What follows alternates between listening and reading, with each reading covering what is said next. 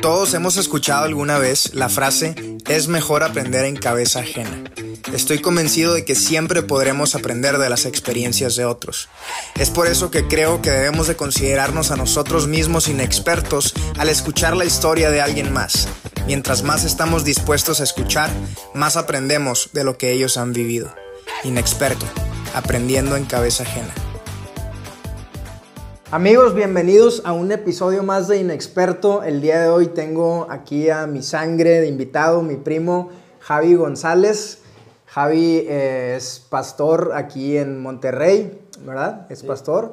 Eres también eh, escritor, escribes muchos artículos eh, cristianos, tienes también un grupo de, alabanza en la iglesia que, que diriges.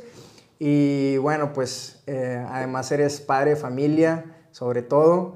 Y, estoy muy contento de tenerte aquí, primo. Muchas gracias por haber aceptado la invitación. No, igualmente honradísimo de estar aquí, contento de, de verte. Hace mucho que no nos veíamos. Ya sé. Y bueno, este, qué padre poder platicar en este contexto.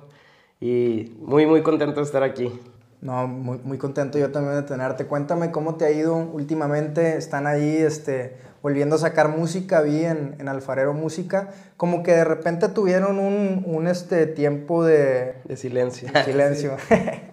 sí, eh, tenemos, em, hace algunos meses sacamos un, un nuevo disco, em, muy padre, eh, ya después de como, no sé, más de un año de haber, no haber sacado nada. Y ha sido padre, ha sido padre, ha sido difícil y ha sido padre también reactivarnos eh, los ministerios en la iglesia después de la pandemia y como que vamos viendo la luz después de un tiempo que sí fue muy, muy complicado.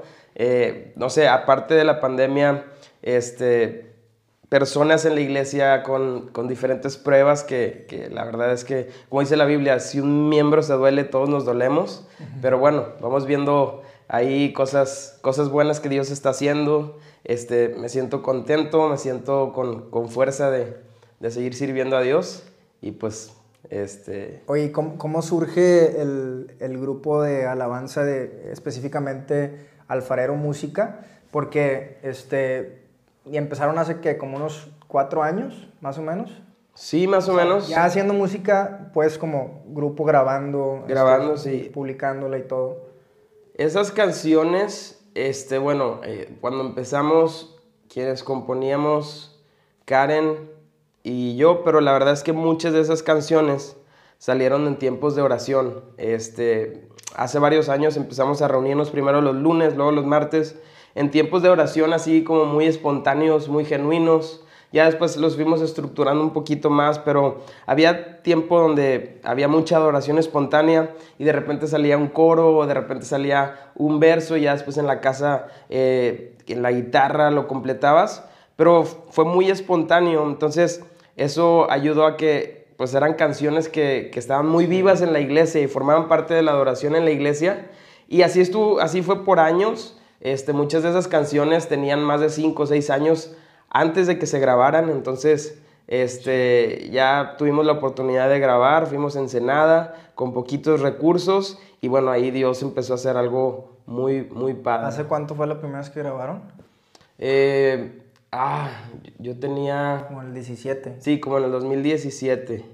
este, ya estaba, estaba recién casado em, y fuimos Mariana, eh, Karen, mi cuñada David, mi hermano y Dana después nos alcanzó ahí y la familia ahí empezamos y ya se han ido involucrando otras personas de la iglesia, del, del equipo de alabanza y pues ha, ha, ha estado padre la dinámica. Está buenísimo eso que, que, bueno, hasta yo conocía varias de las canciones antes de que las grabaran, porque las llegaba a escuchar, no sé, cuando iba o, o alguna vez te escuché cantar este, alguna canción, sobre todo la de Dino es el cordero. ¿Esa la escribiste tú? Sí, así es. Y también se cantaban, como yo estuve en, en Epicentro, tú también estuviste en ah, Epicentro, ahí se cantaban algunas de las canciones. Y sí. Está buenísimo. ¿Consideras tú que, que deba ser algo que como que, que, se deba hacer, siempre presentar una canción en la iglesia y cantarla antes de producirla? ¿O crees que, crees que pueda, haber, pueda ser también, o sea, que no quieras mostrar la canción y producirla y sacarla? ¿O, o cómo eso? Porque yo, yo, a mí se me hace muy padre eso, como que como que la canción ya tiene cierta historia y la canción ya, hay gente que ya la tiene como un himno, como esa rola que escribiste que, que tú te fuiste y la gente la seguía cantando y ya ni siquiera sabían quién la escribió, pero la cantaban ahí, yo sabía que eras tú, este, pero, pero ¿crees que siempre debería ser así? Mm, quizás no, debe, no como un deber ser, pero sí tiene un valor especial, porque también, bueno, también dependiendo del enfoque del proyecto, pero si, por ejemplo, en nuestro caso, que es música orientada a la iglesia, a cantarse en la iglesia, de la iglesia para la iglesia, eh, pues el hecho de que pase por un tiempo donde ves, oye, la iglesia conectó con esta canción, o de, o de plano sacaste una canción y pues como que la iglesia no conectó mucho, es compleja, este, difícil de, aprender, no sé, muchas cosas pueden, o sea, el, hecho de que pase por un tiempo de cantarse en la iglesia, creo que sí tiene un, valor especial. Sí, definitivamente. ¿Y cuál es el, cuál es el plan para, para Alfarero Música, bro? Pues ahorita estamos, eh, eh, nos hemos reunido ahí como que el equipo a ver qué canciones. Tenemos algunas canciones que de hecho se cantan en la iglesia, pero salió, no sé si te ha pasado que cantas una canción conocida de, otro grupo, de otra iglesia. Y de repente en lo espontáneo sale un puente adicional ah, y dices, bueno, la tenemos que hacer como canción esta, o grabamos el cover con este puente. Entonces andamos viendo ahí qué cosas hacer, pero sí queremos seguir ¿Pero covers ya han hecho antes? Nunca hemos hecho covers. Este, nos, nos gustaría ahora para, para, Navidad sacar tal vez un, un himno navideño, así como el que sacaste el año pasado, algo así de, en, ese, en ese feeling. Este, pero sí, hasta ahorita todas las canciones que hemos sacado son, son de, de Alfarero. Oye, pues Karen y David plantaron iglesia. Así es. Este, obviamente ellos están al 100 ahí metidos, pero siguen formando parte del, grupo, o sea, siguen escribiendo también para el grupo. Ellos estuvieron con nosotros en este último disco, de hecho Karen compuso varias de las canciones y a partir de ahora ellos, este, claro, o sea, somos familia, entonces seguramente en el futuro habrá muchas colaboraciones. Pero ahorita ellos están sacando un proyecto como David y Karen Música. Ah, Ajá. Este, y digo, bueno, encantadísimos que en el futuro podamos este, eh, hacer colaboraciones con ellos. La verdad es que yo los admiro bastante como, como compositores, como adoradores. Tienen un corazón muy, muy genuino por la adoración y este, pues que, que les vaya súper bien. Qué padre, qué chido. Y eso que dices que después vaya a haber colaboraciones, seguro, seguro así será, primero Dios. Oye, pasando el tema de la música, em, en, Alfarero siempre has estado involucrado en el liderazgo, fuiste por años pastor de jóvenes, me tocó eh, llegar al, grupo de jóvenes varias veces cuando tú eras pastor, eh, vi muchas experiencias muy chidas, fui también a varios este, retiros y todo. Eh, y luego terminó tu, tu, temporada larga como pastor de jóvenes, que casi fue una década, ¿verdad? Sí, casi una década como pastor de jóvenes. Terminó esa temporada y este, y que fue hace que como unos, como unos tres años más o menos igual, no me acuerdo.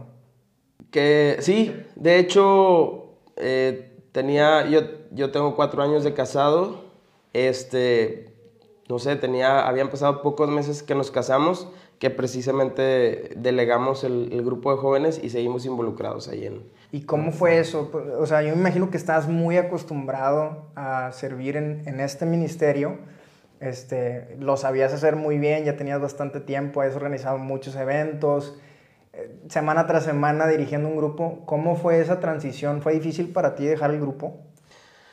Ah, la verdad sí. Eh, creo que algo que influyó es que, pues, de alguna manera estaba viviendo una nueva etapa, ya casado con Mariana. Mariana, mi esposa, es de Chihuahua se viene a vivir a Monterrey. Entonces como que un nuevo comienzo, una nueva experiencia, un enfoque más enfático ahora a la familia. Este, entonces sí, sí extrañaba muchas cosas del grupo de jóvenes, pero de alguna manera también eh, estaba convencido de que esos cambios ayudaban eh, no solo para crecimiento personal, sino para crecimiento personal de otros. Entonces, este, a veces creo que es bueno hacer esos esos pasos, avanzar, moverte eh, con, el, con la guianza de los pastores, de los líderes, para que otros también puedan crecer, puedan desarrollarse en otras áreas. Entonces, sí fue complicado, pero creo que sí me sirvió estar enfocado en el matrimonio. Este, o, sea, o sea, al principio que saliste del, grupo de jóvenes, de tomar el liderazgo del grupo, eh, primero no te involucraste en, en, ningún otro ministerio, ¿o sí? La realidad es que yo nunca dejé de, este, ah, no, perdóname, yo delegué el grupo de jóvenes meses antes de casarme, porque me acuerdo que regresando de la luna de miel, este, me habla mi hermano David, oye, ¿qué onda? Este, ¿te vienes a compartir? Entonces, este, fui como orador invitado ahí, este, como orador invitado de casa a compartir en jóvenes. La realidad es que desde que nos casamos, eh, nunca he dejado de servir. Claro, sí tuve mi, cuando nace Pablo, mi hijo, sí, sí este, baja un poco, pero sigues, sigues, a mí me ha funcionado seguir activo a muchos es de que, bueno, voy a tomar un break, un tiempo y es totalmente válido, pero no sé, eh, siempre, como siempre ha habido la necesidad en la iglesia, siempre ha habido el anhelo en mi corazón, mi esposa tiene el mismo sentir de, servir al Señor, entonces la realidad es que nunca, nunca paramos. ahorita, ahorita, ¿cuál es, este, en qué ministerio te estás desarrollando más? ¿En qué, en qué estás sirviendo más? Yo estoy sirviendo, em, bueno, hace unos meses mm, me nombraron oficialmente porque aunque ya estás eh, cumpliendo las funciones, no había ese nombramiento y creo que es importante para, para eh, precisamente el respaldo de la iglesia, que puedan orar por ti, que puedan em, eh, orar por tu familia, entender las funciones. Entonces me nombraron como copastor de la iglesia. Este, mi papá es el, el pastor principal. Em, tu tío. y este, estoy involucrado ahí, también estoy involucrado al, como responsable de la alabanza y este, estoy a cargo de la reunión de los martes de oración y bueno, también pues involucrados mucho en consejo, predicación. ¿Qué dirías tú que es la principal función de un copastor? O sea, ¿cómo, ¿cómo, diferencias tú? Esto es lo que hace el pastor y esto es lo que hace el copastor. Quizás en otras iglesias tienen todavía más definido como las estructuras, por ejemplo, le llaman a veces pastor ejecutivo, que se encarga más de las cosas, este, no sé, de la funcionalidad de los ministerios, y el pastor principal a veces está enfocado más en, la predicación, en la enseñanza. En, eh, nosotros estamos involucrados, eh, bueno, yo estoy involucrado en em, estar muy de cerca de los ministerios, pero también eh, eh, mi papá, el pastor, me ha dado mucha apertura en temas de, visión, de, misión, de objetivos. Entonces prácticamente formamos como un equipo eh, con la bendición y la apertura de poder servir en diferentes aspectos. Entonces ha sido padre, a veces es pesado porque es, bueno, hago de todo y como que a veces me gustaría especializarme más en algo pero, pero bueno, ahorita estamos así. Las iglesias que somos más pequeñas, a veces nos toca como que estar abarcando diferentes áreas, diferentes sí, te, entiendo por completo. Oye, y cuando, cuando eh, dices que estás encargado de que, pues, que las cosas sucedan en los ministerios y así, ¿cuál es, cuál es el, el, el enfoque eh, que le das a, a, cada, a cada ministerio? O sea, eh, supongo que ves acá, hay ministerios que únicamente funcionan los domingos, ¿verdad? Hay unos que funcionan toda la semana. Este, tienes un enfoque así como que de querer eh, eh, actualizar mucho las, las, cosas o tienen ya una manera de, mucho tiempo atrás de, de, hacer las cosas y quieres seguir haciendo que sucedan de la misma forma en la que siempre ha funcionado. ¿Qué tan flexible es esto a, como, a como ves que se va moviendo la manera de hacer iglesia alrededor del mundo? Sí, mira, a ver, en las, en las áreas en las que creo que ahorita estoy como enfocado, está enfocado mi corazón, es en, en estar muy al tanto de los líderes. Sé que la pandemia y varios cambios, por ejemplo, algunos de los líderes eh, son, son papás primerizos, ahora en la pandemia este, tuvieron la dicha de, que nacieron sus hijos, muchos cambios, entonces el estar al tanto con ellos de cuidar sus corazones, cuidar este, su, su desgaste, este, por experiencia han habido años donde yo me he sentido, no sé, me imagino que tú también, así como que muy abrumado, en inglés esta palabra burnout, y, y, no quiero que eso suceda con ellos, entonces estar muy al tanto en las relaciones, confío mucho en, en, eh, en, en la visión y en, em, bueno, están conectados a una visión general como, como iglesia, pero en, en las capacidades de ellos, em, quizás en lo que sí me enfoco es, en el pasado sucedía mucho en nuestra iglesia que, no sé, abríamos diferentes ministerios y como cada uno funcionaba como organismos separados, ¿no? Y estoy tomando una maestría ahorita en estudios teológicos y una clase fue de muchísima bendición para mi vida, discipulado y ministerio familiar. Y en el área de discipulado habla precisamente de diferentes modelos de hacer iglesia donde eh, cada ministerio es como independiente y cada uno tiene su propia visión. Y ahorita lo que estamos trabajando es, este año como iglesia, es esa unidad entre los ministerios, seguir una sola visión, eh, estamos diferentes en diferentes grupos de distintas edades, pero apuntando hacia adentro, apuntando hacia una misma visión. Y creo que ese ha sido mi enfoque este año. Eh, acabamos de hacer, acabo de hacer un material, me gusta mucho escribir, me gusta mucho hacer material para la iglesia y acabamos de hacer un material que están llevando todos los grupos. Entonces, de, alguna manera ese tipo de cosas también nos, nos conectan, nos unen. Y bueno, después de la pandemia sí estoy viendo así como esa unidad de iglesia. Este. ¿Cómo, ¿Cómo separas el...? Porque lo que me platicas, me platicas ahorita era como una labor muy pastoral con los líderes de, de cada ministerio. O sea, ver que ellos estén bien, que su corazón esté bien, ¿verdad? Que no, que no le suceda lo que como tú te sentiste en un momento. Eso es súper pastoral porque estás viendo por ellos, estás viendo por su alma.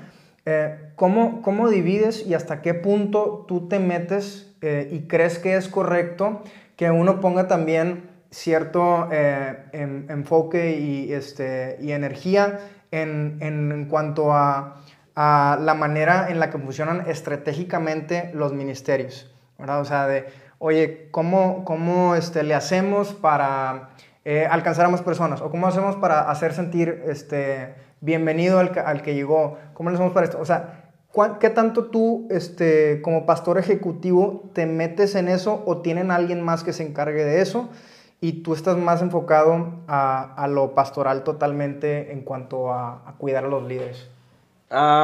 ese tipo de cosas sí nos involucramos, por ejemplo, lo hacemos en una casa o en una iglesia. Mucho en comunicación con ellos porque obviamente entre más personas, más cabezas aporten, más consejos, más perspectivas, pues obviamente es muchísimo más enriquecedor pero los miércoles nos, nos reunimos este, el pastor y otros líderes este, hablando de como equipo pastoral y ahí rebotamos muchas, muchas ideas. Algo que admiro de mi papá es que no es, eh, pues aquí se hace lo que yo digo, sino que es súper abierto. A veces hasta considero que abierto de más. Es de que no, tú dinos qué hacer. Pero él es muy, muy considerado en nuestras opiniones, yo que estoy súper involucrado desde muy temprano en la iglesia, a ver la dinámica, estoy involucrado en los grupos entre semana, entonces nos, nos escucha mucho y ahí en ese grupo, como tomamos decisiones, oye, y después platicando también con los líderes de ministerios, cómo es si hacemos este cambio, eh, muchas veces yo platicando con ellos, llevo el sentir de ellos al, al consejo, por así decirlo, de pastoral y, y es como que una, una decisión en conjunto que tomamos ahí para ese tipo de cosas más como ejecutivas, operativas, en ese sentido. Órale. ¿Cuáles crees que sean, obviamente la, la, palabra pues es el, es el fundamento, ¿no? Pero ¿cuáles crees que sean otros pilares en la iglesia? Es la unidad, eh, unidad en la visión. Eh, obviamente tenemos tenemos todos la misma misión que Mateo 28, y a ser discípulos a todas las naciones, pero de alguna manera también Dios ha dado a cada iglesia una gracia especial para mm, cumplir esa gran comisión, pero también para suplir a veces necesidades de nuestra comunidad, de nuestra misma comunidad interna, eh, dinámicas, expresiones distintas. Entonces, una unidad doctrinal, de visión, filosófica, es decir, cómo hacemos lo que hacemos y por qué hacemos lo, lo que hacemos, que puede llegar otra persona de otro contexto. No es que nosotros adoramos distinto y es totalmente válido y no está mal, pero así Dios nos ha guiado a hacerlo. Y esta es nuestra identidad y nuestra expresión que el Espíritu Santo nos ha guiado a tener. Entonces, la unidad definitivamente es otro pilar. Este, las familias, creo que eh, fortalecer las familias, fortalecer a los, a los, desde los niños, que los adultos mayores también se sientan parte, creo que es importante. Em, ¿Qué otro pilar de la iglesia? Bueno, obviamente dentro de la palabra, por una centralidad en la cruz, eh, para nosotros ha sido un pilar fundamental, centralidad en Cristo, en su evangelio. Yo, yo trato de que, aún si predicas desde proverbios, que pueden sonar como muchos consejos prácticos, ligarlo a, Jesús, que siempre esté Jesús presente en el, mensaje. Sí, que no, que no llegue a ser como que simplemente un, un mensaje de principios y nada más, un mensaje de, buenos valores, un mensaje de una buena manera de vivir o los cinco puntos para ser un mejor cristiano, orar mejor, sino que te liguen realmente a tener una, relación con, con, el Cristo vivo, ¿no?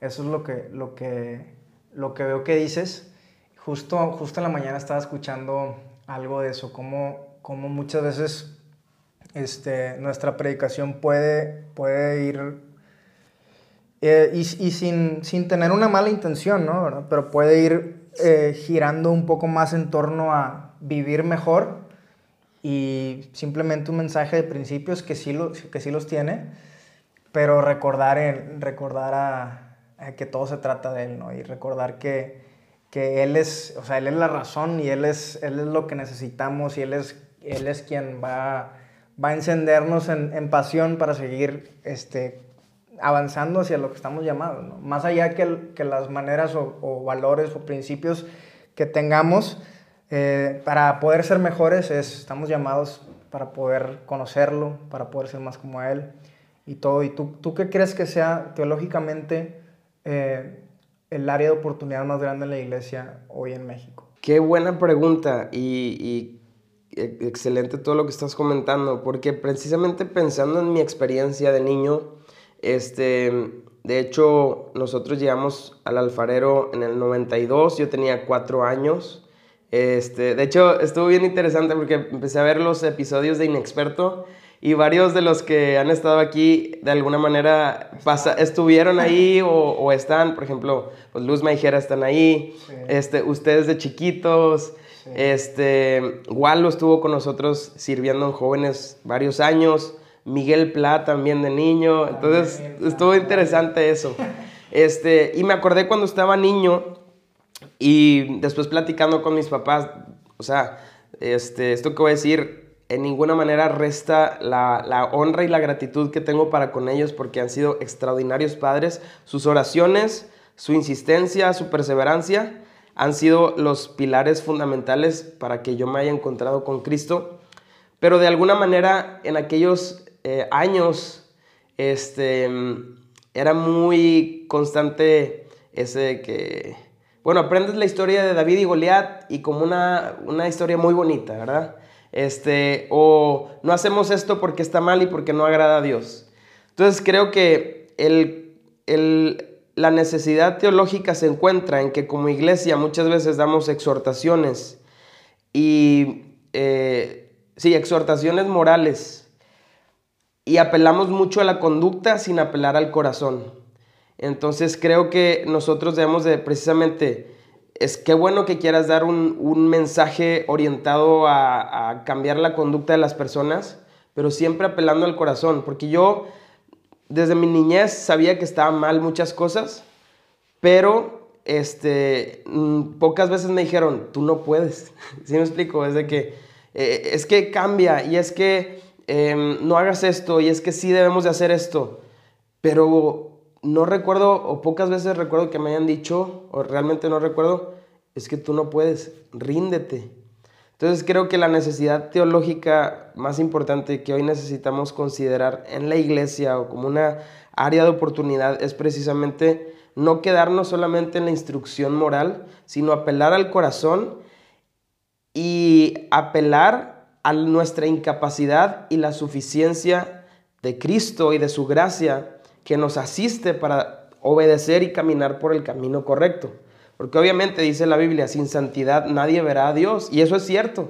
Sin santidad, si nosotros no seguimos el camino de santidad, el camino de la integridad, de la obediencia, de la voluntad de Dios, no vamos a alcanzar la salvación, no lo vamos a ver.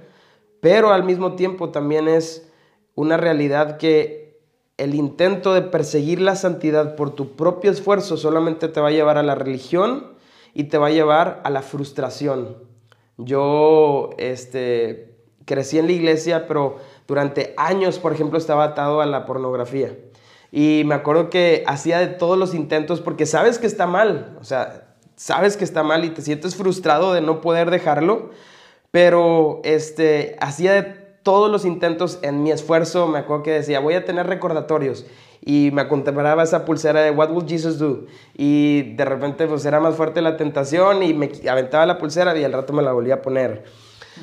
Hasta que eh, me topé con, con Jesús que en, en, un evento en el 2006 donde sentí su amor y su, su plenitud, su llenura, que entendí que era rindiéndome a sus pies y también entendiendo que aunque fallara otra vez, su amor por mí no iba a cambiar. Eso fue la fuerza determinante para que haya un cambio en mi vida. Yo te puedo decir, obviamente sigue siendo una lucha. En Instagram es una lucha el, el tomar decisiones hacia la pureza, pero realmente puedo decir que desde ese año que me encontré con Cristo, a pesar de las batallas y a pesar de las dificultades, eh, he vivido este, en, en, la victoria que él, que él da y eso ha sido determinante para mi vida. No apelar a las, al esfuerzo de las personas, sino apelar a rendirnos a los pies de Jesús y depender de su gracia y la asistencia del Espíritu Santo. ¿Cómo podrías una, explicarle a una persona que nos está escuchando ahorita que no entienda a qué te refieres tú con rendirnos? Por ejemplo, si pensamos en, en el encuentro que Jesús tuvo con Nicodemo. Nicodemo tuvo varios pasos correctos, pero aún así, por ejemplo, primero tuvo la aceptación. Es decir, muchos nos quedamos hasta ahí, ¿no? Es, Jesús es bueno, ir a la iglesia es bueno. Yo sé, yo sé que tú vienes de Dios, le dijo, maestro, tú eres bueno, tú vienes de Dios. Hubo una aceptación. Eh, Después viene un... Eh, eh, diferentes...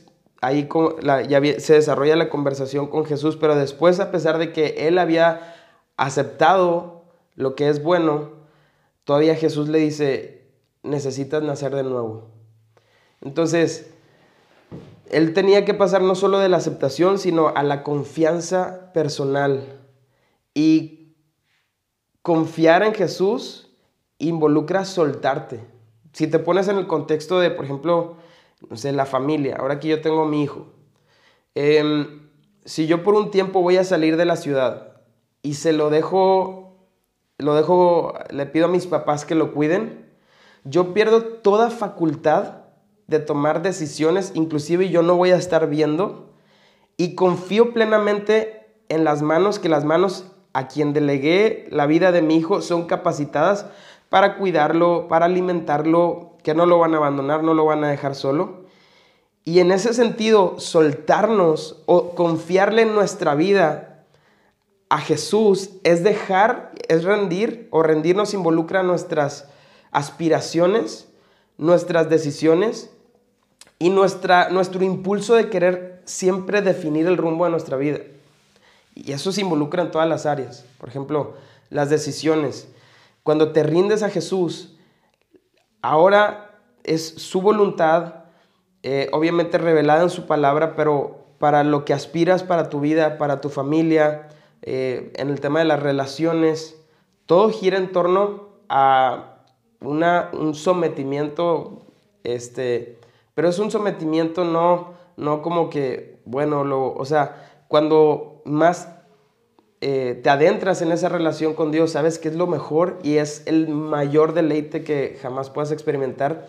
Rendirte a tus pies o tomar la cruz, como dijo Jesús, es doloroso, pero al mismo tiempo es la puerta al mayor gozo que jamás este, puedas experimentar. Ahorita que, que hablabas sobre tu experiencia, eh, estoy seguro que muchas de las personas que están escuchando, que, que van a escuchar esto, están pasando por, por problemas así, de cómo le hago para dejar esto, para dejar eh, de ponerme borracho todos los fines de semana o entre semana, cómo le hago para dejar la pornografía, cómo le hago para dejar de hablarle mal a mis papás o a mi esposa, ¿verdad? ¿Cómo le hago para, para no este, explotar en ira, ¿verdad? Porque hay gente que también batalla con eso.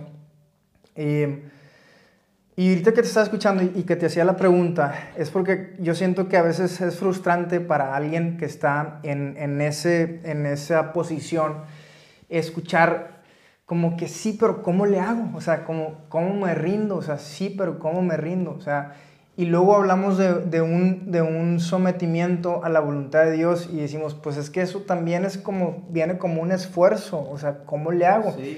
Entonces, yo lo que me ponía, ponía a pensar es, este, la fe viene por el oír el oír la palabra de Dios, ¿verdad? Entonces, yo, yo, yo, me, yo, yo lo veo como el, el alimentarnos de lo que Él es y quién somos nosotros en Él, de quién es Él, ¿verdad? De nuestras vidas y quién somos nosotros, porque a mí me, me gusta ver eh, bastante eh, la manera en la que Pablo escribe, sobre todo en Efesios, me encanta que Él habla acerca de nuestra nueva identidad y la refuerza bastante y dice quiénes somos y nos levanta y luego ahora sí empieza, por eso por eso puedes, por eso tienes que vivir a la altura de lo que eres, ¿verdad? Entonces, creo que mientras nosotros no creamos quiénes somos en Cristo, quiénes somos en él, va a ser muy difícil que vivamos en ese estándar. Entonces, mi manera mi manera de verlo es la manera de sujetarte, como dice Hebreos, no recuerdo qué capítulo,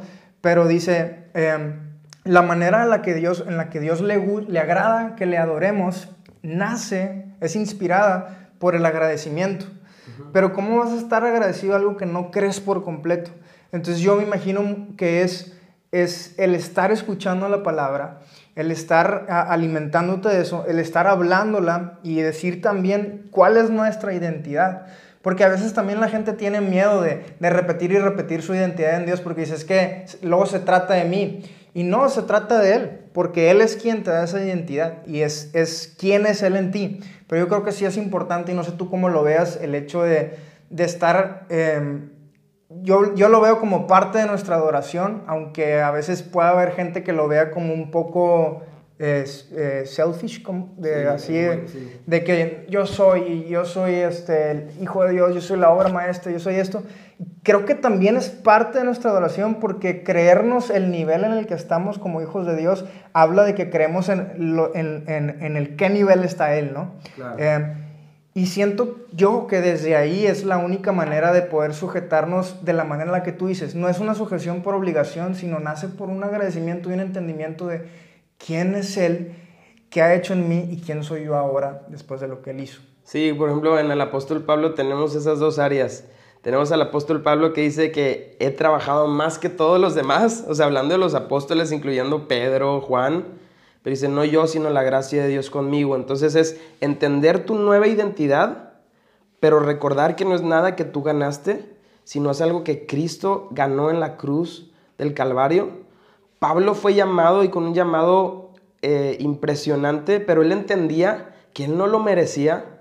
Y es precisamente lo que estás diciendo, es recordarnos y a veces que eso que está en tu mente baje a tu corazón de entender, ok, eh, yo no merecía esto, yo, yo merecía, yo no merecía la salvación, yo merecía la muerte eterna, pero Cristo fue a la cruz, pagó el precio por mí, entiendes quién eres, a la luz de la grandeza y pureza de Dios y te ves en comparación a Él y dices, tiemblas. Me acuerdo eh, muchísimo cuando estaba eh, más chico, que de hecho, así como lo expresas, de esas personas que quieren cambiar por alguna manera, intentan pero no pueden. Yo me sentí muchos años así.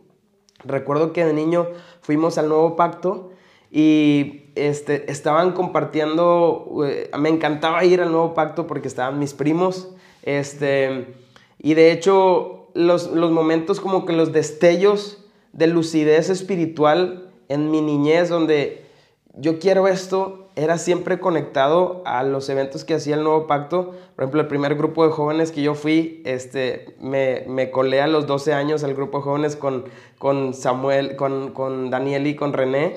Este, yo, yo estaba más chiquito, pero me conectaba con ellos porque yo admiraba que ellos desde niños tenían una relación con Dios que yo no tenía. Y yo lo anhelaba. Por ejemplo, veía a veces en algún retiro a René de rodillas llorando y decía, yo quiero eso, pero de alguna manera una voz de condenación me decía, pero no, tú no, tú no puedes. Quizás era por mis pecados ocultos, quizás era por eh, mi carácter o porque precisamente eh, me decían lo que sí se tenía que hacer y al evaluar mi vida, pues había una, una incongruencia. O una vez fuimos un viaje misionero y en una terraza había Daniel también cantando con todo su corazón a Dios. Y dije, yo anhelo eso, pero de alguna manera sentía, pero, pero no, tú no puedes ser parte. Pero, ¿y cómo es, cómo es la, la, la, voz del enemigo tan, cómo es el enemigo tan mentiroso? ¿Y cómo, cómo confunde la verdad que, que realmente eso que tú sentías podía ser incluso un impulsor a una mayor adoración, entender tu, tu total... Eh, Exacto, la respuesta correcta es, tienes razón, no lo merezco. Y mis primos no lo merecen tampoco, pero si lo están viviendo es gracias a la obra de Cristo. Entonces entender el Evangelio, es decir, el corazón de por qué Jesús fue a la cruz y, y lo que nosotros merecemos, bueno, yo sabía lo que merecía, pero entender el corazón del Evangelio y que se ha revelado a mi corazón, porque es una obra sobrenatural, milagrosa del Espíritu Santo que alumbre los ojos de tu entendimiento para entender eso, para mí fue revolucionario y yo siempre los admiré a ellos y mi mamá siempre me decía, ¿por qué no tienen una relación como Samuel, y como René y, eh, eh, y Daniel? Y, y, ya este, mi mamá dice, perdóname, pero este, yo siempre los veía como ejemplo, pero yo, pues, yo no me llevaba, o sea, gracias a Dios hoy tengo una excelente relación con mi hermano, pero antes yo no era un buen hermano y, y ese tú no puedes, tú no puedes. Y la respuesta correcta que impulsaba más la adoración es, no puedo, pero, pero en Cristo sí pudo. Y, y Cristo me atribuye su justicia y mi pecado es atribuido a Cristo y Él pagó por mí. Y entender eso fue lo que cambió mi vida. Yo me acuerdo que te platicaba de esa, de esa enseñanza que nos compartieron los niños, que fue súper buena porque también me abrió los ojos a mi condición.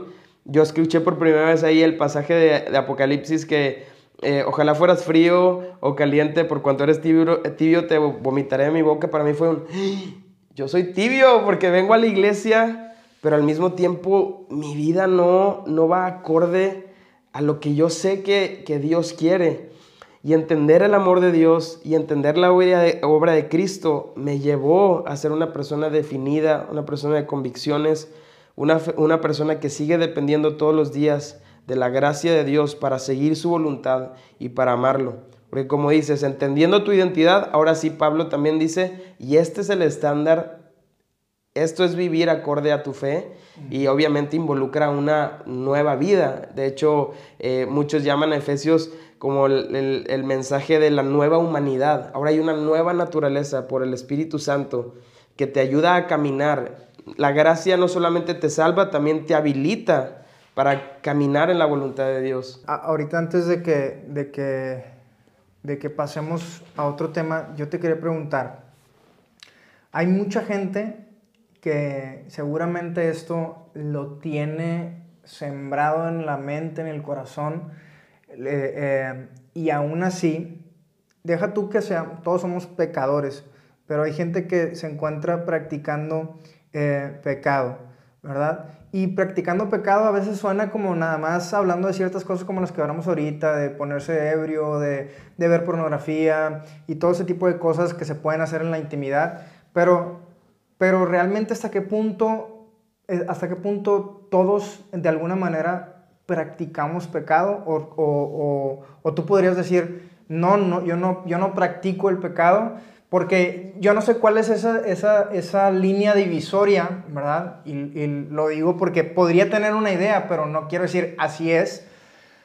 Eh, esa línea divisoria que pinta eh, el apóstol Juan. O sea, no, no, sé cuál es esa línea divisoria, porque yo me pongo a pensar, quizás no es un pecado tan escandaloso como drogarse o ver, ver pornografía o, o hacer ese tipo de cosas, pero quizás después de años me he dado cuenta que la misma discusión y la misma cosa que hago que a mi esposa no le gusta, yo sé que no lo debo hacer, lo sigo haciendo.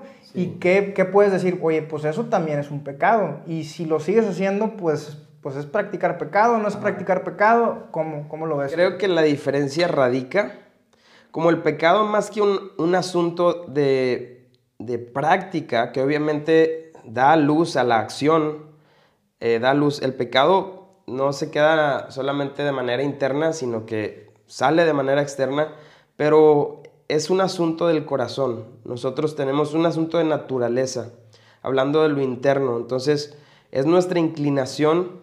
Entonces, creo que la diferencia radica, porque yo me he puesto a pensar en lo mismo. Oye, pues sigo batallando con esto después de años. Es practicar. Yo no creo que sea practicar. La diferencia radica precisamente en cómo abordamos nuestro pecado. Sería practicar si yo lo intento encubrir, si yo lo intento justificar, si yo digo, no, yo no, yo no fallo en eso.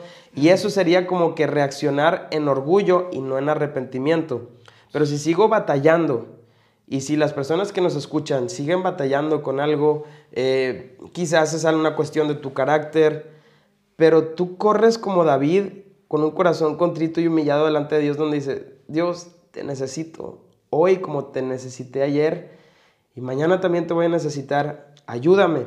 Obviamente la tendencia espiritual o lo que hace el Espíritu Santo es llevarnos progresivamente a un crecimiento en conformidad a Cristo y eso te lleva obviamente a alejarte cada vez más del pecado pero el día de mañana vamos a seguir luchando. Es que eso es lo que yo pienso. Siento que hay cosas en nuestro carácter, nuestra manera de ser, que, que tal si, no, que si, nunca las quitamos de nuestra vida por completo. O sea, ¿qué tal si pasaron 30 años y dices, bueno, sí soy diferente, soy más maduro, quizás ya no es igual que antes, pero la, la neta es que si somos bien honestos, o sea, hay cosas que, que están muy arraigadas en en la manera de ser de alguien, quizás vienen de generaciones, quizás, quizás es tu, algo muy de tu carácter, este, que, que vas, a, vas a seguir este, cayendo en cierto tipo de cosas, pero, pero creo que lo que dices, el, el reconocer, este, sí marca totalmente la diferencia. sí. sí. totalmente. Yo creo que una persona que es eh, esclava del pecado o practicante del pecado es alguien que, que lejos de correr a Jesús, ayúdame, eh, se encierra. Lo veo, por, por ejemplo, en Juan 3, eh, Juan 3, después del 16, dice cosas muy interesantes. Em, dice, porque de tal manera amó Dios al mundo que ha dado su Hijo unigénito para que todo aquel que en él cree no se pierda, sino tenga vida eterna. Y luego dice Jesús, yo no vine a condenar al mundo, yo vine a salvarlo. El mundo ya está condenado. Y lo que dice Jesús hablando del estado de condenación es que los hombres amaron, habla de una actitud del corazón, amaron más las tinieblas que la luz, y ellos no vienen a la luz para que sus obras no sean de alguna manera pues descubiertas, obviamente todo sale a la luz algún día, pero es esa actitud de, no, yo me quiero mantener en lo oculto, no quiero que nadie me confronte con mis actitudes. Entonces, si tenemos esa apertura, por ejemplo, con nuestra esposa. exacto. Yo, yo, no, yo, no, yo no fallo. Y tú dijiste algo muy cierto. Pecado, solamente las cosas escandalosas, pero por eso Jesús se acercaba con los más piadosos, con los más, eh, hablando entre comillas, eh, con un Nicodemo. Por eso un Isaías, que era el profeta del pueblo, quizás la persona moralmente más, eh, más elevada de todo el pueblo, dice, ay de mí que soy un hombre de labios inmundos, porque cuando te enfrentas a la perfección y a la santidad de Dios, cualquier actitud del corazón te das cuenta que es una actitud pecaminosa y que nuestro corazón es engañoso y que creíste que hiciste esa buena acción por las personas, pero realmente fue porque querías crecer tu ego, tu orgullo. Mm. Y eso luchamos todos los días mm, con nosotros, pero nosotros somos personas que corren a la luz. Yo no quiero que eso se quede oculto y que nadie me diga nada. Es, eh, y obviamente quizás la primera vez que te confronten y te dicen, oye, oye, este, pues estás batallando mucho con esto. Al principio, pues duele y ofende, a mí me lo han hecho y a veces que mi esposo también me dice las cosas en las que yo estoy mal, este, al principio reaccionas a la defensiva, pero después el Espíritu Santo te redarguye y, vas y dices, oye, sí es cierto, voy a trabajar en eso. Quizás haya cosas que sigamos luchando, en cuanto, sobre todo en cuanto a cuestiones del carácter. Quizás mi temperamento es más este, eh, de esta manera, hoy tengo la tendencia a fallar en esto.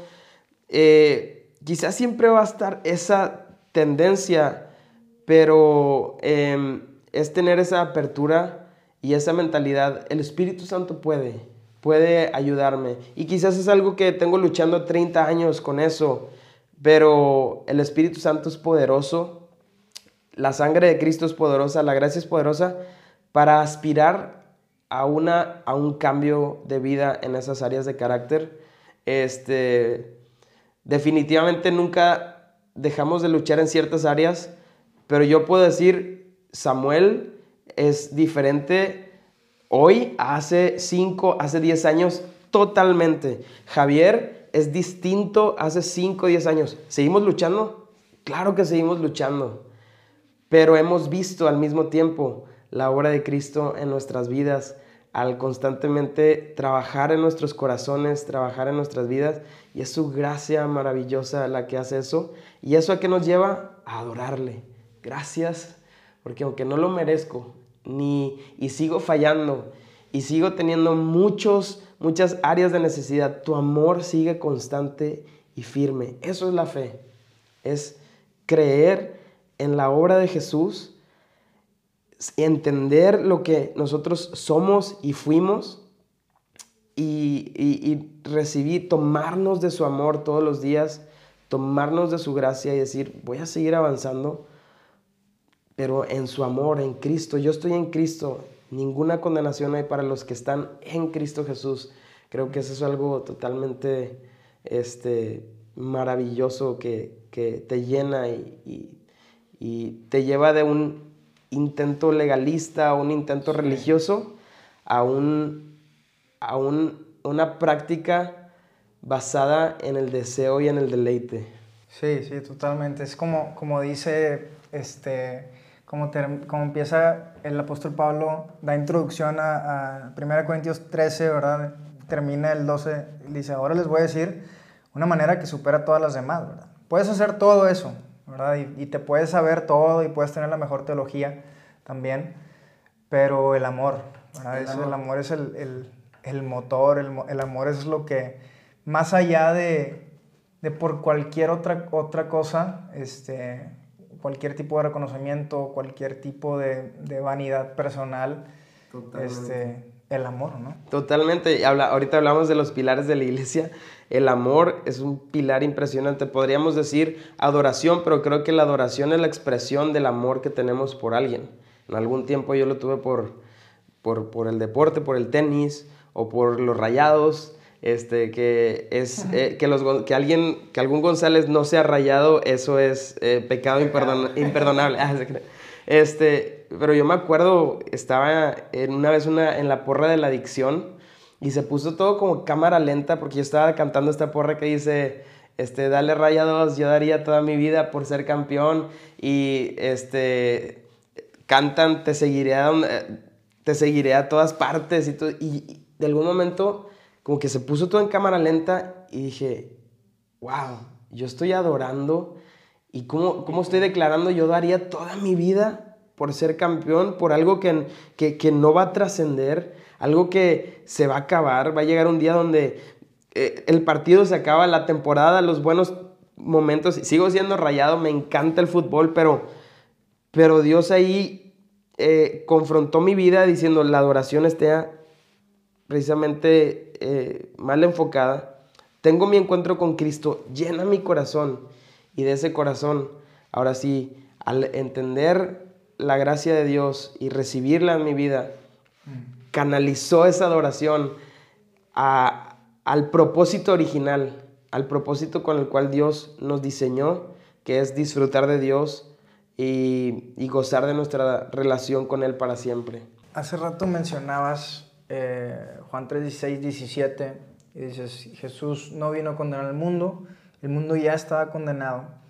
Y me, voy, a meter en un, en un este, punto un poquito este, quizás eh, debatible teológicamente, aunque no es esa mi intención, pero que, quisiera ver cuál es tu, tu opinión al respecto en cuanto a este, esta postura de depravación total del hombre.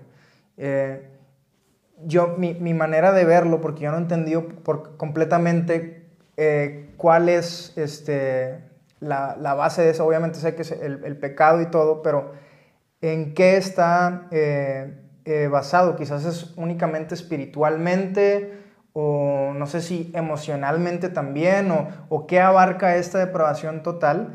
Eh, de la cual algunos tienen esta postura. En mi punto de vista, eh, yo, yo cuando he, este, me he topado con estos temas, mi forma de pensar ha sido, todo lo que creó Dios lo aprobó y dijo, es bueno, ¿verdad?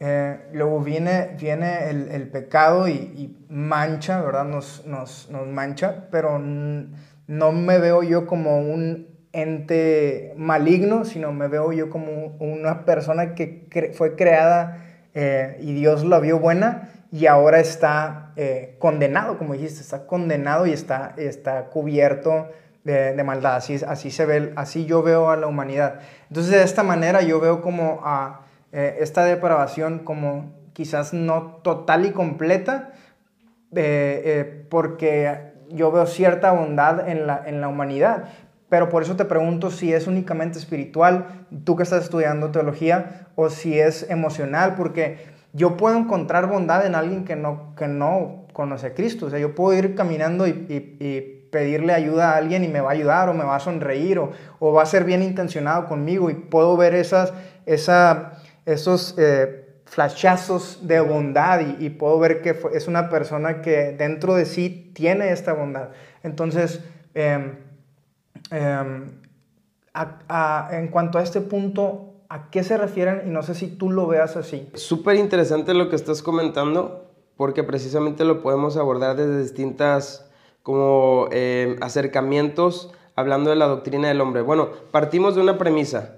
Este, eh, sea cual sea nuestro contexto anterior y nuestro expediente espiritual, hablando de Adán y Eva y la creación y todo, hoy en día sabemos que Dios dice que la paga del pecado es muerte, más la dádiva de Dios es vida eterna en Cristo Jesús. Entonces partimos de esa premisa, la paga del pecado es, es muerte y todos necesitamos a Jesús para, que, para, para poder ser salvos, ¿no?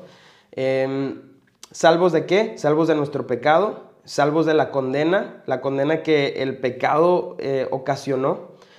Pero acabas de tocar temas bien interesantes y mm, reconozco que también necesito seguir estudiando muchísimo esto, pero, pero también me preguntaba eso, oye, ¿por qué este, si hablamos de, del, del, pecado y de, la depravación total, Em, que, que, desde nuestra naturaleza nosotros em, no cometemos pecado, em, no, no, no, somos pecadores porque cometemos pecado, cometemos pecado porque somos pecadores. Nadie me enseñó a mí de niño a hacer lo malo, ya estaba en mi configuración, ¿no?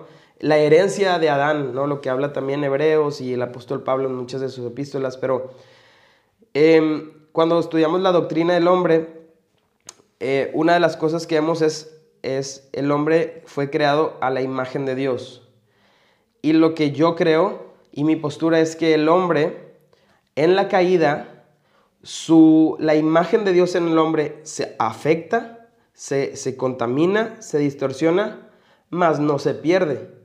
Por eso hay personas que, que pueden hacer actos de bondad, eh, pero también otra de las, cuando hablamos de la doctrina del hombre es, el pecado. Y cuando hablamos del pecado, cuando entra el pecado del hombre, la caída, si bien la imagen de Dios en el hombre no se pierde por completo, ahora nos convertimos incapaces de que las, los actos de bondad sean suficientes para alcanzar la aceptación de Dios. Por eso tenemos la necesidad de que venga un hombre perfecto llamado, que se le llama el postrer Adán, que sí pueda cumplir lo que nosotros fuimos incapaces de cumplir y recibir, no recibir lo que merecíamos y recibir lo que él sí mereció, que es que Dios haya dicho, este es mi hijo amado en quien tengo complacencia. Cuando Dios me ve a mí y te ve a ti, dice, me complazco en ellos, no porque, ve nuestro porque no ve nuestro pecado, sino ve la sangre de Cristo y las obras justas de Cristo atribuidas a nosotros y a nuestro favor. Entonces, concuerdo, la imagen de Dios en el hombre no se pierde por completo, pero sí se distorsiona y ahora nos, eh, eh, la afectación nos hace incapaces de por nuestras buenas obras em, alcanzar la aceptación de Dios. O sea, en mi, en mi manera de verlo, para no decir postura, porque no me considero eh, como que estoy en un punto donde tengo todas las respuestas ni nada, pero mi manera de verlo era así como lo estás diciendo. Eh, yo, yo, yo lo veo como, como, ok, aunque no se pierde por completo, sino se distorsiona, como tú dices, esa imagen de Dios que nosotros tenemos, eh, al, final de, al final de cuentas, em, eh, ¿cómo, lo, ¿cómo, lo, explico? Al final de cuentas, no es como que, es, digo, totalmente si, si se distorsionó y si hay pecado en nosotros, ya estamos separados de Dios, ¿no? O sea, Dios es completamente santo, ¿verdad? Eh, necesita ver el sacrificio perfecto que es Cristo Jesús para, para, para poder tener esa comunión con Dios, ¿verdad?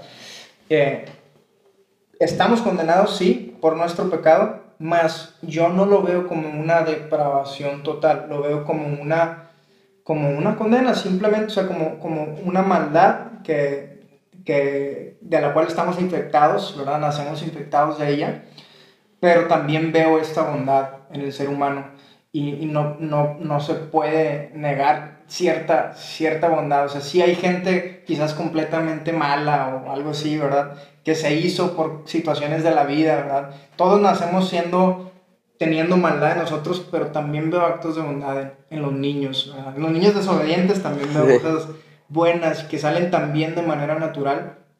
Este, y es, ese era como que el, el, el conflicto al escuchar la, la, depravación total. Y por eso te preguntaba, quizás, quizás hay algo que yo no esté viendo que se esté refiriendo más a cierta eh, este, onda espiritual, este, nada más. O, Sí, la verdad no, mm, para ser honesto, no recuerdo el contexto en el que se hace la, como la postura de la depravación total si está hablando en cuestiones de... ¿En qué contexto? Si hablando de...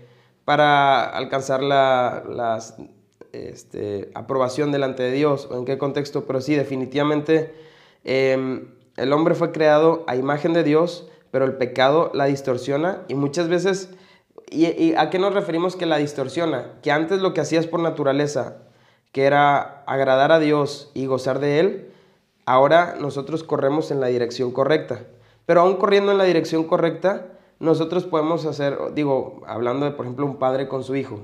Eh, yo creo que el amor que una persona le demuestra a su hijo, independientemente si crea o no en Dios, pues habla del, del diseño que Dios hizo. Pero aún por más morales que seamos, la realidad es que sin Cristo vamos en esa dirección opuesta. Y por eso es necesario que no apelemos al, al, comportamiento o a este, la aparente moralidad, porque precisamente eso no es lo que hace la diferencia. Y por eso resulta más fácil que una persona que se sabe un pecador escandaloso como un drogadicto, sea más fácil para él correr que los fariseos y las prostitutas, Jesús les dijo, ustedes van delante de Dios en el reino de los cielos, van delante de ellos, eh, eh, las prostitutas van delante de ustedes, le dijo a los fariseos, en el reino de los cielos, ¿por qué? Porque ellos sabían, ay de mí, necesito a Jesús. Y aquel que, no, yo vivo una vida bien, yo hago buenos actos de justicia, de bondad, yo ayudo a los necesitados. ¿Cuántos no hemos escuchado? Es que yo no le hago nada mal a nadie, pero perdemos de vista que, que Dios es el creador y que Él diseñó al ser humano y nosotros nos, nos debemos a ese diseño original que Él hizo. Y quizás sí em, tengo estas áreas buenas, pero también dijo Santiago, por una infracción ya eres culpable de haber infringido toda la ley. Es que yo nunca he robado a nadie. Bueno, pero ¿qué tal de las otras luchas que como seres humanos tenemos. Y eso ya nos lleva a una dependencia de la gracia y de la misericordia de, Cristo para, para, salvación. Todo esto, eh, cuando obviamente tienes tema, estos temas tan frescos porque siempre te has mantenido estudiando, cuando ves a, tu hijo chiquito, eh, imagino que ves todas estas cosas en él y cómo o sea, ¿cómo ves, cómo ves a, tu hijo? O sea, porque imagino que ves a tu hijo y te hace sonreír, te llena de alegría y todo, y al mismo tiempo dices, es, es un pecador como yo. Eh, ¿cómo, ¿cómo, es esta, esta, esta onda en Es una, es una tensión, porque todo dentro de mí quiere decirle, tú eres bueno.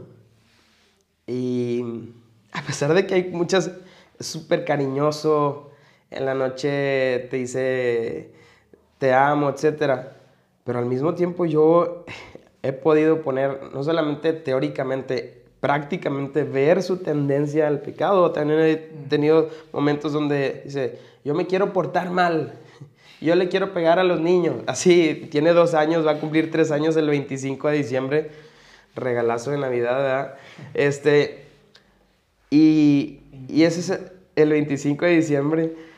Y es esa tensión de, quizás a veces lo que le afecta a nuestros hijos es, es que tú eres bueno. Y si entre tanto nos dicen, tú eres bueno, tú eres bueno, tú eres bueno, eh, nos hace pensar que entonces para, no necesitamos quien nos salve. Y no se trata de decirle a todo el mundo, es que tú eres mal, o sea, todo el tiempo estarle como que dañando la identidad de que es que no, eres malo y no, o sea, sí, eres mi hijo, te amo y, reconozco estas virtudes en tu vida, pero así como yo no soy bueno y necesito de Jesús, que Él es realmente bueno y aceptable delante de Dios, tú también lo necesitas. Y esto se ha convertido, que a pesar de que tenga dos años por cumplir tres, mi meta número uno en la vida por encima del pastorado, del ministerio, que mi hijo pueda eh, un día reconocer su pecado delante de Jesús y confiar en Él para salvación, es mi aspiración y mi meta más grande en estos momentos. ¿Estás de acuerdo que las cosas que estabas diciendo ahorita, o sea, es casi imposible que un niño de dos años las entienda? Y por otro lado, tampoco le vas a decir al niño, eres malo. Entonces, ¿cómo, cómo lo manejas tú? ¿Hasta qué punto, este, porque para mí sí son súper importantes las palabras de aprobación. Sí, totalmente. Eh, entonces, y estoy seguro que van a, estar, van a escuchar a esto gente que tiene también niños pequeños. ¿Qué, qué es lo que tú haces para, para no dejar de tener esa, ese rol tan importante tú como papá? Porque tus palabras, yo creo que eh, bueno, junto con las de Mariana, pero yo creo que para un, niño hombre las palabras de su papá tienen tanto peso em, que tú hasta qué punto lo llevas, porque por lo que estás mencionando dices, se me dificulta también como que pintársela, tú eres bueno, tú eres bueno, tú eres bueno, pero ¿cómo manejas eso? O sea, ¿cómo le hablas tú a tu niño? ¿Cómo le dices, oye, Pablito, tú eres capaz, tú eres, o, eh, ¿cómo? Mira, debo reconocer, y aquí queda a la perfección. Me considero, ahora sí que muchas veces me he sentido en las noches y reflexionando en esto, meditando de la relevancia, porque estamos hablando de, del destino de mi hijo. O sea, no es cualquier cosa, no lo puedo tratar a la ligera y hablando a la luz de esta, de la importancia de esto, me considero inexperto. Eso me lleva a buscar a Jesús. Ayúdame en esto, Jesús. Tú que eres el buen pastor tú que lo amas más que yo, ayúdame. Y ahorita es mucha labor de oración, entender a su capacidad, sembrar semillas, eh, obviamente yo no le puedo eh, pedir que, a ver, explícame la Trinidad. No sé si sepa, sabe, ora a Jesús porque ora con nosotros, sabe que Dios creó las estrellas y eso, pero entendiendo sus capacidades, ir sembrando semillas que un día cuando tenga la capacidad intelectual y la capacidad, hablando de capacidad intelectual, no, no me refiero a que necesita ser intelectual para, para conocer a Dios, pero su capacidad de entender las cosas, em, inclinarlo hacia ahí y totalmente. Yo creo que debemos de decirles palabras afirmativas a nuestros hijos. Este, nosotros lo hacemos, em, pero al mismo tiempo aprovechar los momentos. Yo creo que esto se va a dar cuando esté un poquito más grande, pero los momentos claves que Dios te da, donde lo viste enfrentarse a su incapacidad o a su pecado, quizás es después de una eh, equivocación que hizo, un mal día que tuvo en la escuela y tener una conversación y decirle, este, no sé, llevártelo a un lado, mostrarle gracia y ponerte tú también primero, porque si le dices, es que tú estás mal, pero cuando dice, ah, mi papá también lucha todos los días y confía en Jesús, Creo que es aprovechar esas ventanas en la crianza que Dios te da para hablarle a, nuestros hijos acerca de Jesús, de nuestra necesidad profunda de Él y, que puedan reconocer, yo también lo necesito. Em, es una dinámica compleja, somos súper inexpertos y la tendencia es, me quiero preparar, quiero escuchar, quiero ir a la palabra, ¿qué dice Dios? pero descansar también en la ayuda del Espíritu Santo que nos da en, en esto. Creo que en la manera de, corregir a los hijos, digo yo, yo, ahora sí que yo sí soy totalmente inexperto porque no tengo niños, pero creo que en la manera de corregir a nuestros hijos podemos irle dando eh, como un vistazo a lo que es, va a ser un día esa relación que ellos tengan con Dios, de todo lo que hablamos antes, y, pero ¿cómo me rindo? ¿Y cómo, cómo confío? ¿Y cómo esto? Entonces, de la manera que se corrija con gracia a alguien, de manera que incluso crees ese vínculo de confianza en donde si falló se acerque a ti como hijo, eh, de esa manera tú le estás mostrando el corazón del, del, padre, ¿no? Sí, creo que ahí es cuando también tenemos que tener cuidado de no...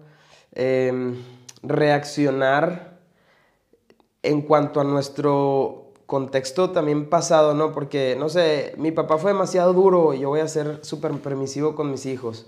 O mi papá nunca me puso límites, yo voy a ser demasiado rígido. Y es como que, por ejemplo, nosotros, yo, yo tengo claro que yo necesito poner límites y tener una disciplina firme.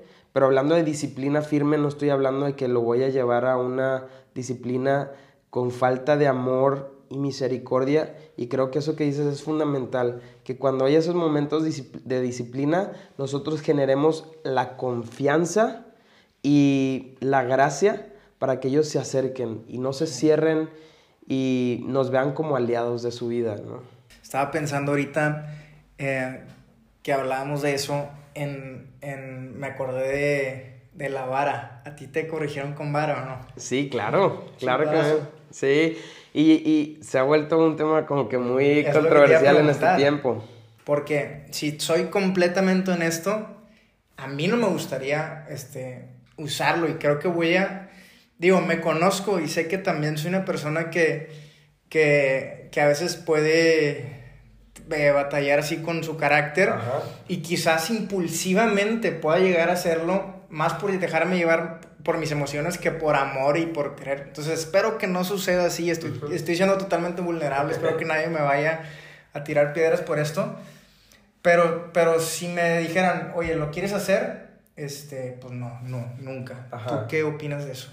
Qué, qué, buen tema. Y bueno, de entrada decirle a todos los que nos están escuchando, sabemos que este es un tema de diferentes opiniones y creo que algo fundamental es también este, respetar las diferentes posturas siempre y cuando estén buscando honrar a Dios y hacerlo conforme a su palabra.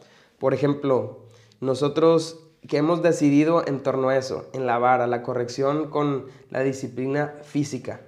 Definitivamente eh, estamos en contra de disciplinar a partir de el impulso, el enojo, que te voy a decir, si es complicado. O sea, aún el papá paciente, yo creo que a veces los hijos sacan de quicio y la tendencia es, y quizás no lo haces con, una vara, pero con tus palabras, ¿no?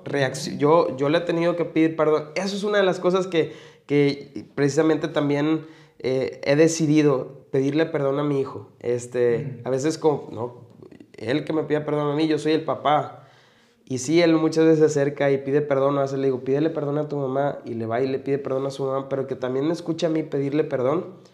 Han habido veces en la noche cansado que este, se porta mal, hace algo, y reaccioné, no, no físicamente, pero sí con mis palabras, y es, perdóname hijo, no, no, no estuvo bien esto, pero no debí de haber reaccionado así.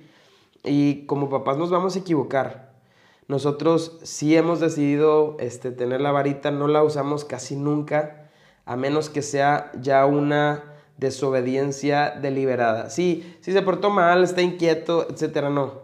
Pero aquí llamo como obediencia deliberada. Le dijiste que no y este, persistió. Obviamente, pues es, es quedito, pero él ya ve la vara y, y reconoce que es como que la vara de la corrección y jamás algo que, lo marque, que sea en violencia, no es en violencia. Antes de hacerlo le decimos, lo hago porque te amo y no me gusta hacerlo. Y después está llorando, pasa un tiempo y me acerco, lo abrazo, le doy besos, le digo, te amo tanto.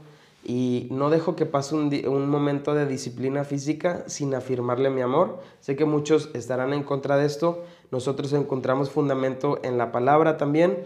Este, pero em, creo que algo básico es eso, no hacerlo en violencia ni en el impulso, hacerlo de una manera serena, tanto nuestras palabras como la... Ah, entonces te decía, no lo hacemos siempre, obviamente, ya para que eso seas porque, no sé, le dio un manotazo a su mamá, de repente una vez lo hizo y lo disciplinamos ahí sí, directo ahí, pero ya son cuando es una desobediencia deliberada o una actitud así, recurrimos a eso pero tratamos de que antes hayan otras maneras de, de, hacerlo. Primero hablas con, apelas, oye, los, los, niños entienden muchísimo. Este, de broma ayer, Mariana, estábamos preparando tostadas de, a la hora de la comida y Pablito andaba entrando a las tostadas y Mariana dice, este, dale una, dale una galleta salada porque se la sacaba este niño. Y lo dice de broma y al rato que ya estamos sentados en la mesa, él ya había comido, pero le dice Mariana, ¿quieres una tostada? No, porque me las acabo. Dos años. Se sintió.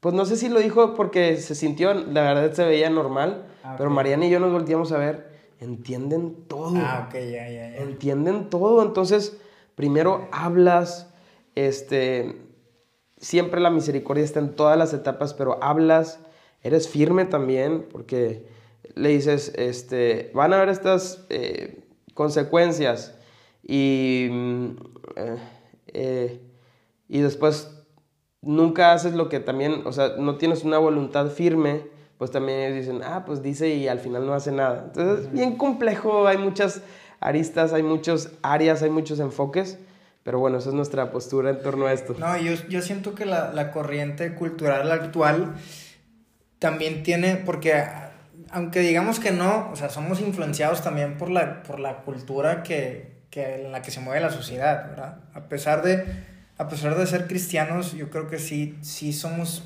eh, y digo, no, no en cosas que, que necesariamente estén yendo en contra de nuestra fe, pero sí somos influenciados. Eh, y yo creo que, que, la corriente cultural actual nos ha influenciado de una manera que tiene sus pros y sus contras. Por, un, por una parte, dices, oye, antes había raza que, que se dejaban caer y todo, ¿verdad? Este, pero por otra parte también ahora este, ya tienes miedo de hacer cualquier cosa, ¿verdad? Porque puede ser tachado así. Y eso se ve en las escuelas. Antes, eh, mi papá me cuenta de cuando ellos estaban chiquitos, el maestro les daba con la moneda en la cabeza y todo, y dices, y hoy qué o sea, hoy qué esperanzas, ahora muchas escuelas, este, hablándole al, al, alumno amigo y todo, es como que se ha vuelto una dinámica completa, compleja, y es ahí cuando te dices, ok, esto lo, lo valoro, pero bueno, en esto, a pesar de que me pueda meter en conflictos con la sociedad, debo de tener, debo de seguir apegado a mis convicciones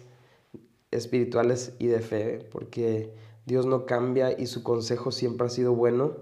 Em, y, bueno, pues es una... Oye, fíjate que ahorita que hablas de la escuela, ¿cuál, ¿cuál fue la decisión de ustedes en cuanto a escuela? Porque yo, bueno, últimamente no he tenido mucho ese conflicto porque creo que, creo que pues, lo vamos a, resolver y vamos a tomar la mejor decisión, no, no me preocupa mucho. Pero supongo que en algún momento teniendo a, a, a, tu hijito, ¿verdad? Lo ves y dices, a ver, ¿cómo lo voy a hacer? Porque también como que te da miedito con qué niños va a platicar y esos niños que traen de su casa y, esto y el otro, ¿no? Entonces, hay gente que opta así por totalmente eh, home, homeschool. Hay otras personas que dicen, voy a buscarle un colegio eh, cristiano. Eh, o hay otra gente que dice, no, pues, o sea, yo confío en que los, los valores que yo le dé en la casa este, van a ser suficientes y que como quiera, pues finalmente, tarde o temprano se va a topar con ciertas cosas. Totalmente. ¿Cómo lo ves tú? Híjole, yo creo que acabas de hablar de, de, uno de los dilemas más complejos a los que nos hemos enfrentado. Ahorita, pues como fue pandemia y todo eso, pues está, no está eh, en una escuela física como tal. Acaba de entrar una escuelita, es como entre slash guardería, kinder. Este, va físicamente. Nosotros, hablando del homeschool, creemos que lo, lo, lo, entendemos, lo valoramos bastante y honramos muchísimo a las personas que lo hacen. Se me hace una labor súper, súper, este, en muchas cosas muy provechosa, pero por nuestra dinámica de trabajo, Mariana es, es arquitecta y también trabaja, entonces la verdad es que es muy complicado hacer homeschool, entonces nosotros hemos optado de ir de entrada a escuela eh, presencial, escuela física, y ahí es donde entra la dinámica, qué tipo de escuela. Entonces, todavía no entra a ese tema de, bueno, ya lo vamos a meter una escuelita, una escuela, pero sí, sí estamos eh, analizando la alternativa de una escuela cristiana, pero luego también escuchas los testimonios de que no, hombre, y están en una burbuja, salen y se descosen, etc.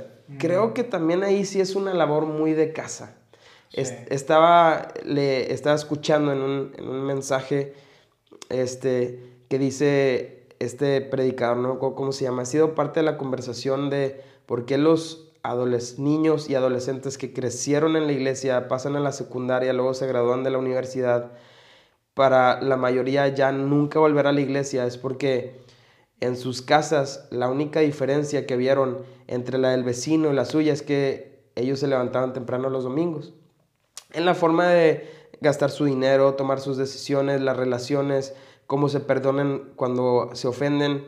No había ninguna diferencia al de al lado. Lo único era, nosotros íbamos a la, a la iglesia los domingos. Entonces creo que lo fundamental sí es en el hogar.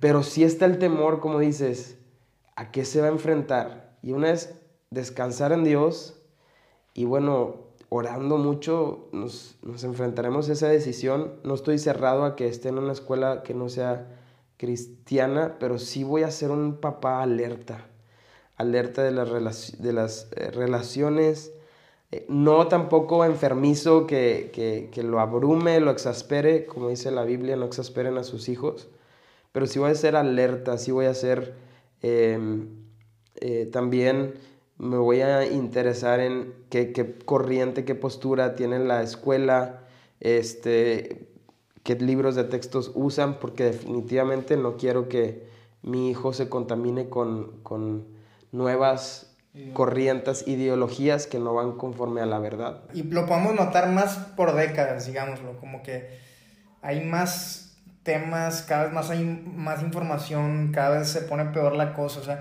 yo me acuerdo que hasta incluso, deja tú por décadas, yo, yo me acuerdo que yo en la secundaria veía a los de más abajo y decía como que están un poquito más, más loquillos. Y veía a los de más arriba y como que nosotros estábamos un poquillo más, este, entonces, este, pues sí, o sea, al final de cuentas así como a ti te tocó quizás, y como a mí me tocó quizás más información y más cosas, eh, tener acceso a más cosas que la que nuestros padres tuvieron, así va a tocar, pero, pero lo que va a permanecer para siempre es la palabra que, que decidamos plantar en el corazón de nuestros hijos. Entonces, bueno, confiamos que, que así sea y, y sí, pues, que es un, es un tema, es todo un tema. Oye, para, para, para regresar a, a, a, lo de la iglesia y, y, concluir con esto, hay mucha gente que está escuchando que quiere eh, involucrarse en su iglesia, ¿verdad? Y tú estás de tiempo completo, hay gente que anhela eso, pero no puede tenerlo. ¿Qué, consejo les darías a esas personas que, que no tienen tiempo, pero quieren hacerlo?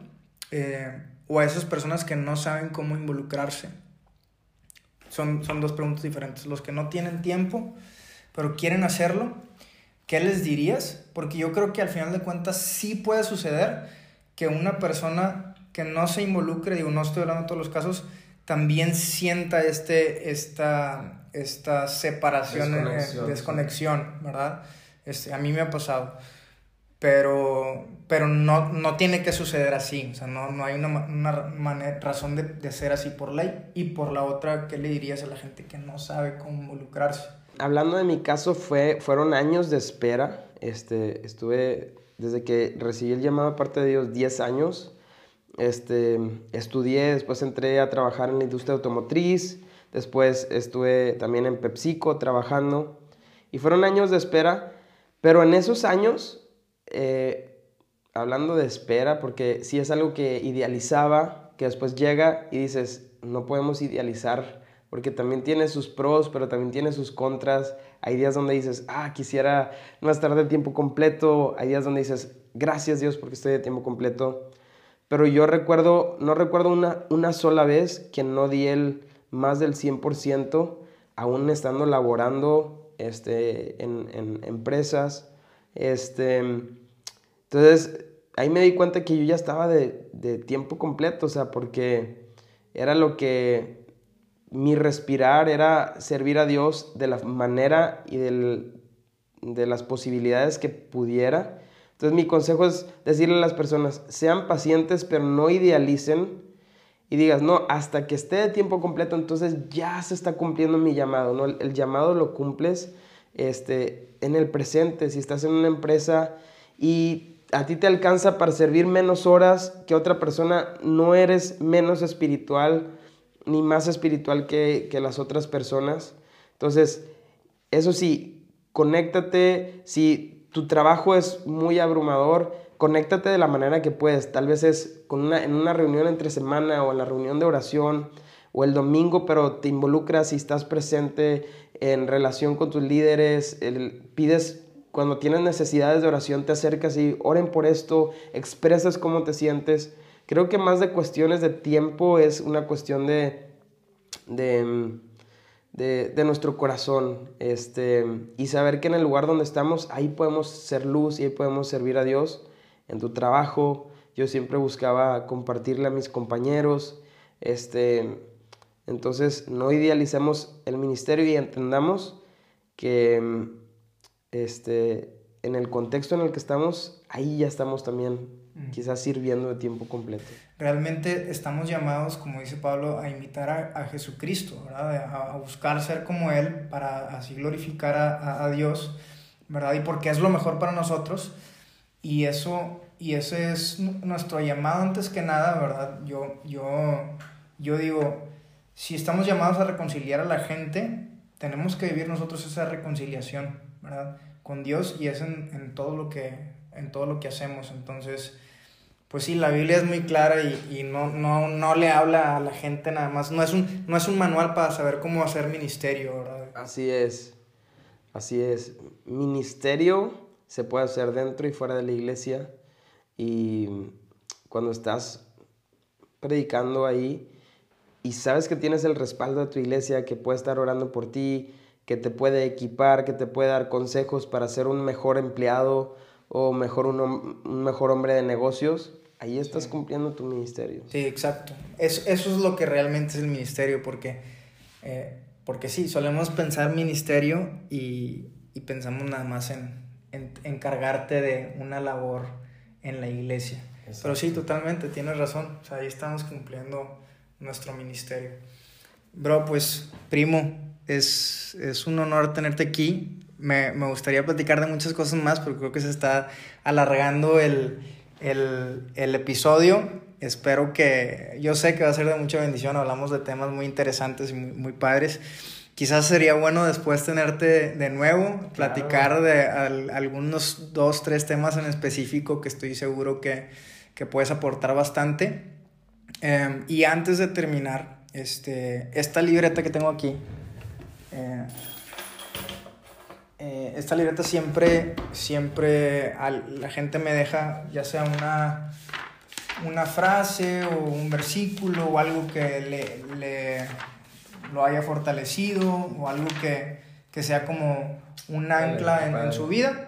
Entonces no sé si hay algo que quieras dejar, pero antes de, que, antes de que escribas, este, bueno, pues quiero decirte, primo, que, que tu vida es de mucha bendición para mí, que tu tu ejemplo siempre ha sido de mucha inspiración también, no solamente de bendición, sino que ha sido mucha inspiración. Veo cómo, cómo genuinamente amas a, a, Dios, amas a la iglesia y te preocupas por la gente. Creo que es, es muy evidente para los que te conocemos que tienes un llamado pastoral. Yo hace rato te preguntaba, oye, ¿cómo le haces en los ministerios? Y yo estaba hablando de algo quizás un poco más sistemático y tú de volada te fuiste al corazón de las personas y eso me encanta. Eh, es, es, es, de, eh, es, es, de mucho ejemplo para todos los que estamos involucrados en la iglesia, porque eso es lo más importante, ver por el corazón de los demás. Entonces, pues gracias, primo. Gracias por estar, gracias por darte el tiempo, darte la vuelta aquí inexperto. Y ahora sí, no sé si ya pensaste en, A lo mejor sí. yo estaba hablando y tú estabas pensando en la frase.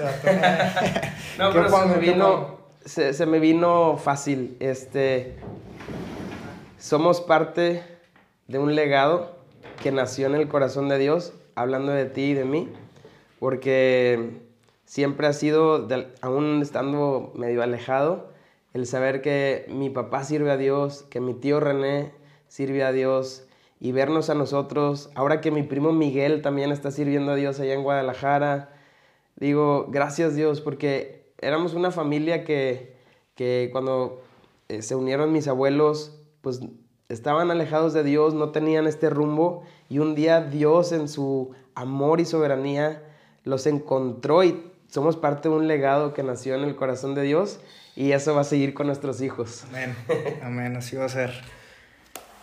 ¿Aquí lo, lo escribo? Sí, sí, sí.